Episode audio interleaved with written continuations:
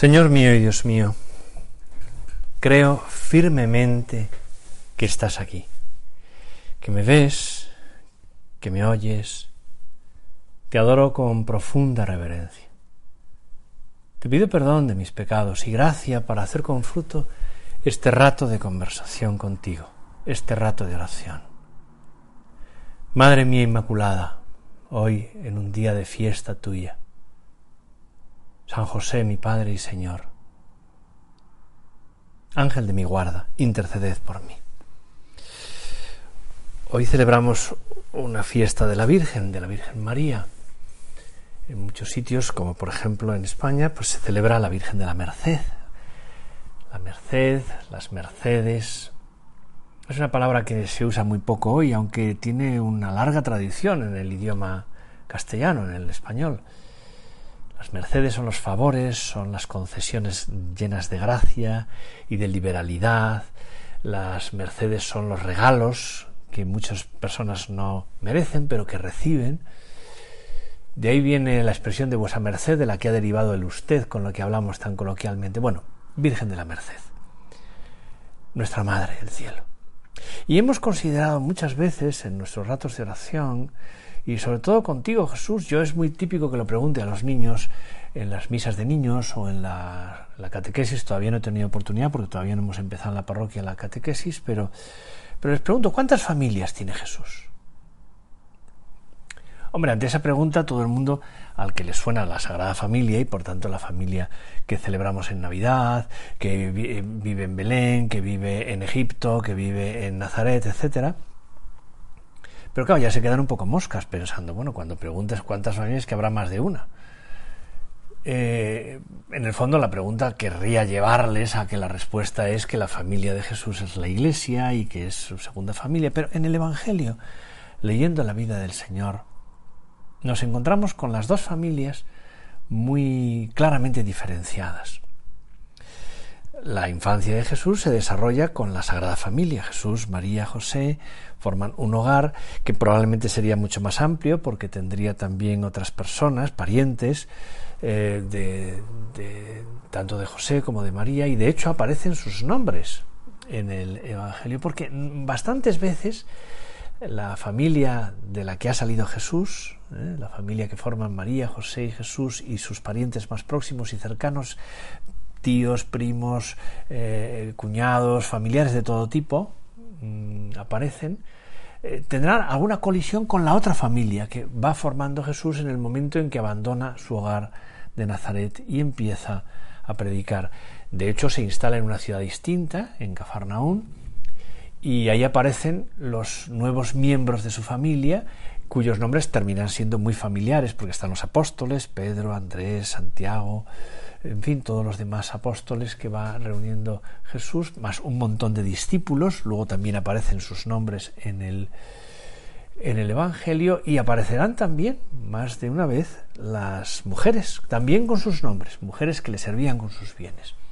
Y generalmente en el recorrido de apostolado que Jesús va haciendo, pues aparecen esas familias, algunas veces de forma pacífica, por ejemplo al principio del ministerio de Jesús, concurren las dos familias en una misma boda en Cana de Galilea.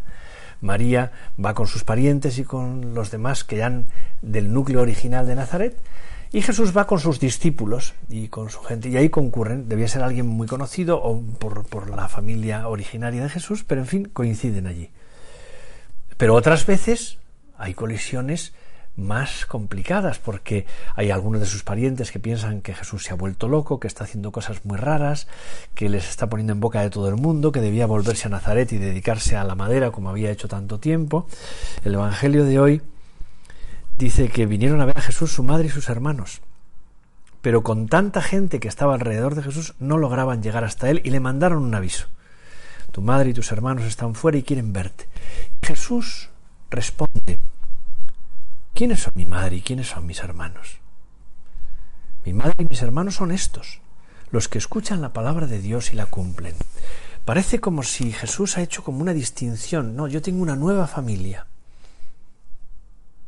Y son estos los que escuchan la palabra de Dios y la cumplen.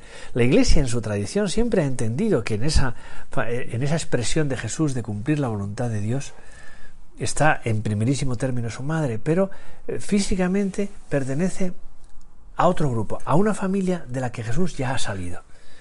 Claro, una familia es algo en lo que uno encuentra cobijo, seguridad, calor de hogar, también encuentra un proyecto de futuro, por eso los discípulos van creciendo, van siendo cada vez más, los va formando, van teniendo responsabilidades, les va mandando a hacer apostolado, en fin, van cumpliendo una misión porque la familia crece, porque tiene futuro.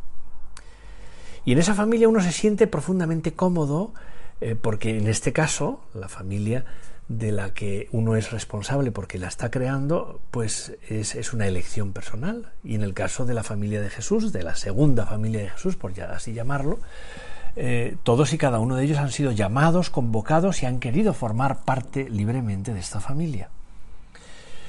Claro, mm, esa seguridad que da estar junto a las personas a las que uno ama, a las que uno conoce, eh, es lo que se descubre precisamente aquí, en el trato de Jesús, y es lo que Él dirá y señalará después, estos son los míos. Recuerdo que en una tarde muy lluviosa, que estaba cayendo una tromba de agua sobre la ciudad tremenda, nos detuvimos en un paso de cebra, pues mucha gente. Además, era un paso de cebra relativamente estrecho, aunque la calle era grande, y mm, bueno, entre el tráfico que se ralentiza mucho cuando llueve y el semáforo que parecía que era eterno y nunca se terminaba abriendo, nos terminamos congregando un montón de personas justo en la en, la, en el comienzo, vamos, donde comenzaba el paso de cebra, esperando que se abriera el semáforo para poder cruzar, y con los paraguas y con la lluvia, los impermeables, en fin. Y cuando estábamos en esa tesitura, yo noté que cuando ya era inminente que se abriese el semáforo y pudiéramos cruzar, una mano de una persona que estaba a mi lado hacía ademanes y se movía buscando mi mano para agarrarse. Yo miré y vi que era una señora mayor Mm, que estaba como muy concentrada en la luz del semáforo, pero que estaba buscando mi mano para agarrarse a ella. Y cuando ya pensé, digo, bueno, ¿qué hago yo? ¿Retiro la mano? O, pobre señora, a lo mejor no tiene. Escuché que su marido eran extranjeros, eran, eran de otro país, y, pero escuché que su marido le decía, Darling, hold my hand. O sea, querida, cógete mi mano, cógete de mi mano. Make sure it's mine. y asegúrate de que es la mía. Claro, la pobre señora cuando vio que iba a agarrar la mano de un desconocido, como era yo en ese caso, y además un sacerdote, pues eh, eh, se puso como un poco nerviosa, entonces se agarró con mucha fuerza con las dos manos a la de su marido y ya en ese momento se había abierto el semáforo, cruzamos todos ya con una sonrisa, porque nos dimos cuenta de que había sido pero es verdad que en los momentos en los que uno tiene una cierta tensión, no hace falta que sea un peligro de muerte, sino simplemente cruzar un semáforo, uno busca la seguridad de alguien a quien agarrarse, y eso es, la, eso es una de las mejores definiciones de la familia.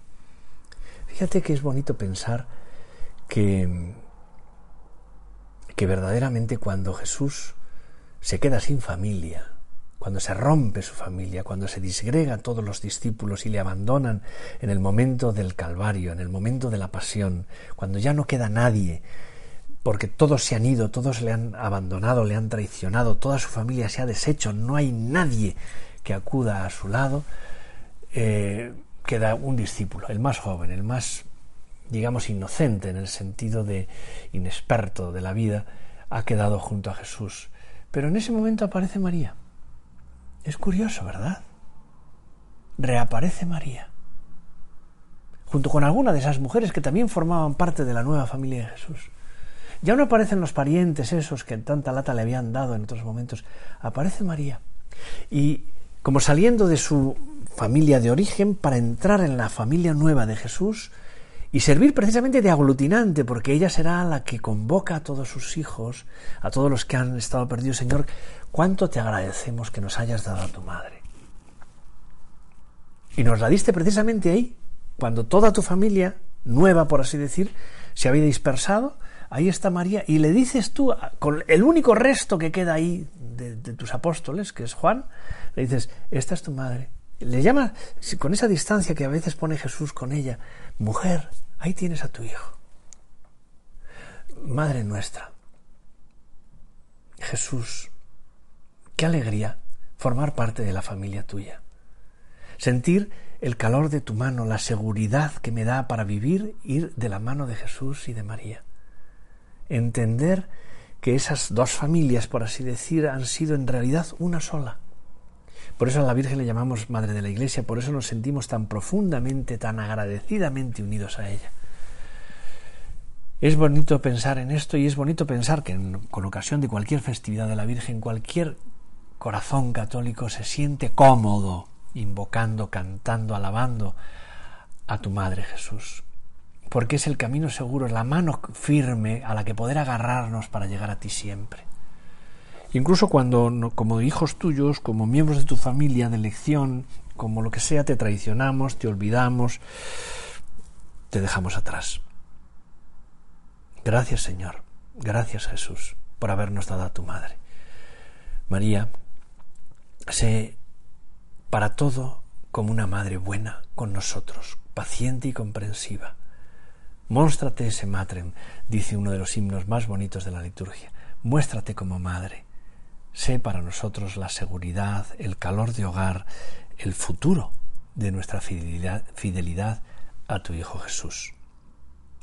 Te doy gracias, Dios mío, por los buenos propósitos, afectos e inspiraciones que me has comunicado en esta meditación. Te pido ayuda para ponerlos por obra. Madre mía Inmaculada, San José, mi Padre y Señor, Ángel de mi guarda, interceded por mí.